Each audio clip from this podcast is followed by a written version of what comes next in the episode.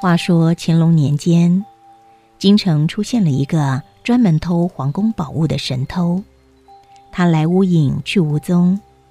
纵使紫禁城内墙高池深，戒备森严，但这些都不放在他的眼里，依旧是来去自如。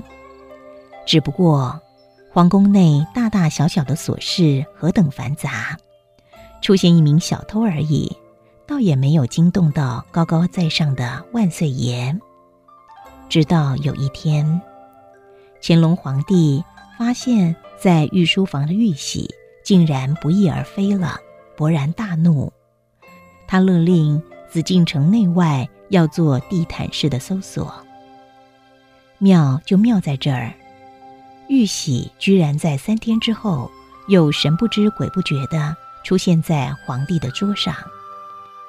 这下子乾隆慌了，他想：这神偷在深宫内院里这般的来去自如，这次玉玺失窃倒也就算了，下次如果他要取朕的项上人头，那不就惨了吗？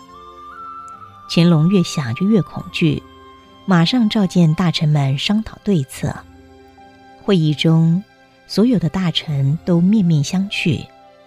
只见何坤率先的打破沉默，他说：“启禀陛下，臣有一计，定可抓拿此贼。”皇帝急着说：“爱卿，你有什么对策呢？”何坤禀奏着说：“这需要多管齐下。第一，加派三千御林兵严守进城，务求滴水不漏；二，加强宫内防盗机关。”严防里应外合。三，百姓出入京城，一律接受身份跟行李的检查，以防赃物外流。如此一来，这个恶贼一定无所遁形，难逃法网。乾隆大喜地说：“很好，就依爱卿所言，马上去做吧。”不料这个计策实施了半年，神偷猖獗依旧。接连着几件宝物被偷不说，京城的人民也都感到不便，怨声载道。乾隆看这样下去实在不是办法，只好又再召开会议讨论。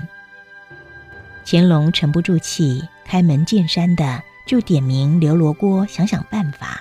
他说：“刘爱卿，你一向足智多谋，这一次是不是拿点主意呀？”刘罗锅驼着背，伸出三根手指头，缓缓地说：“启奏陛下，依臣愚见，倒可以从三个方面下手。第一，将紫禁城外增派的御林军都撤掉；第二，将所有宝库的大锁通通拿掉；第三，将存放的宝物箱子全都打开。如此一来。”必能手到擒来。乾隆听了不是很了解，他问刘爱卿：“你是聪明人，怎么说起这些糊涂话了呢？”刘如锅眯着眼睛，嘴角浮起了一抹微笑。他说：“请陛下试试看，便知成效了。”于是乾隆下令照办，不出十天，神偷居然被轻易的抓到了。原来这位神偷已经有三十年的偷窃历史，上千次的成功经验告诉他，进入目的地之后，要先机警的躲过警卫，找到门后迅速的开锁，进入拿宝物，拿到后要迅速的往窗外跳。只要精准的执行这些步骤，即使在严守的地方，也能顺利的偷出宝物。可是这一次。进入目的地之后，竟然没有警卫，也没有锁门。进入之后，只看见箱子打得开开的，窗户也被拿掉了。在这一连串的犹豫中，浮现了前所未有的疑问、惊慌跟恐惧。就在这犹豫的片刻，说时迟，那时快，巡逻的卫兵一涌而上，神偷还愣在那儿呢。口中还喃喃自语地说：“怎么会这样呢？怎么会这样呢？”文章分享到这，大哥大姐有些什么样的感受呢？其实从这故事当中，是否也感受到，在我们的生活里，好像也充满了这一类的情境，对吧？因为沉迷在过去的成功经验，执着于以往所养成的习惯，一旦环境改变了，就很容易落入一种熟练的无能。越是熟练，越是显得无能。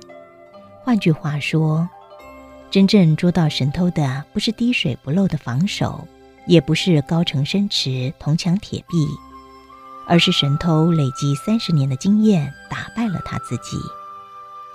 过去的经验告诉他，面临到的环境、遭遇到的状况，甚至于是接触到的对手，都将是如何如何。所以他只要如此这般就可以了。可是有朝一日，当环境改变、状况改变、对手也改变了，仍旧依赖经验的结果，只有犹豫、恐惧、束手无策，最终会走上失败这一途。在不断快速变迁的时代里面，突破过去的包袱，掌握新的环境。面对新的课题，迎接新的挑战，才能够不断的超越自我，再创新的机会。当然，我们并不是完全的否定经验的结晶，而是在强调，运用经验的同时，请要保有一颗自在的心。在这快速转动变革的时代里面，如果我们还在使用传统的武器、现代的战术，是不可能赢得未来的战争的，提供给您做参考。